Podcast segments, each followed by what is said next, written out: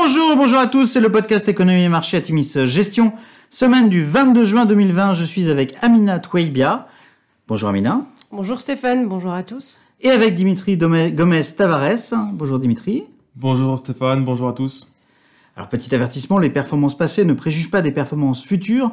Bien lire les documents de référence des fonds avant d'investir. Et puis nous allons citer un certain nombre d'entreprises. Il s'agit d'une simple illustration de notre propos et non d'une invitation à l'achat. Alors cette semaine, nous avons titré Deuxième vague avec un point d'interrogation. Cette semaine devait être celle du retour au calme après le fort repli des jours précédents. L'annonce d'achat d'obligations en direct sur le marché secondaire par la Fed et des ventes de détail US en rebond de 17,7% en mai, bien au-dessus des attentes des analystes, ont effectivement contribué au rebond des marchés. L'anticipation d'un plan de soutien de l'économie américaine de 1000 milliards de dollars complémentaires a par ailleurs aidé à restaurer l'optimisme des investisseurs. L'ouverture des discussions en Europe concernant le plan à 750 milliards d'euros de Bruxelles a également participé à l'optimisme ambiant. Ceci étant dit, le spectre de la deuxième vague de la pandémie est dans tous les esprits. L'Europe semble avoir maîtrisé l'expansion du virus avec quelques foyers à surveiller toutefois, mais les USA et leur processus quasi anarchique de déconfinement inquiètent. La forte hausse de cas de coronavirus en Arizona et en Floride aura poussé Apple à fermer ses magasins dans ces États et contribué au repli des marchés US vendredi. Dossier à suivre, le retrait des US dans les discussions internationales sur les taxes sur les services numériques devrait envenimer les relations commerciales entre l'Europe et les USA. Reprise économique oblige, le pétrole continue sur sa lancée avec un baril de WTI en progression sur la semaine de 8,9% à 39,45 dollars le baril. Sur la semaine, belle semaine, le CAC 40 est en progression de 2,9%, le SP500 progresse de 1,9% et le Nasdaq de 3,7%. On a peu de publications cette semaine. Ceci étant dit, L'Oréal a fait une acquisition, Dimitri. Oui, exactement. L'Oréal fait l'acquisition d'une société américaine de 44 millions de dollars de chiffre d'affaires, Tires Natural. Cette entreprise est spécialisée sur les soins de la peau et viendra faire grossir le portefeuille de marques à fort potentiel du groupe. Dans une interview, le CEO Jean-Paul Egon explique que le online représente plus de 50% du chiffre d'affaires du groupe en Chine, premier marché en termes de chiffre d'affaires et de dynamique de croissance.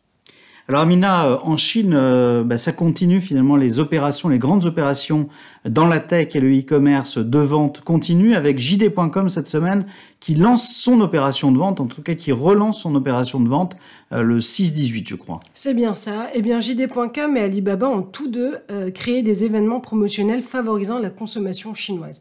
Alibaba a lancé le Single Day le 11 novembre, tandis que JD.com a, a lancé le 6-18 le 18 juin. Aujourd'hui, les deux mastodontes de l'e-commerce partagent ces dates pour créer un véritable élan commercial national. Avec les inquiétudes quant au reconfinement de Pékin, ce festival a été fortement suivi comme indicateur de la reprise de la consommation chinoise. Cette année, le 618 a été un véritable marqueur de retour à la consommation.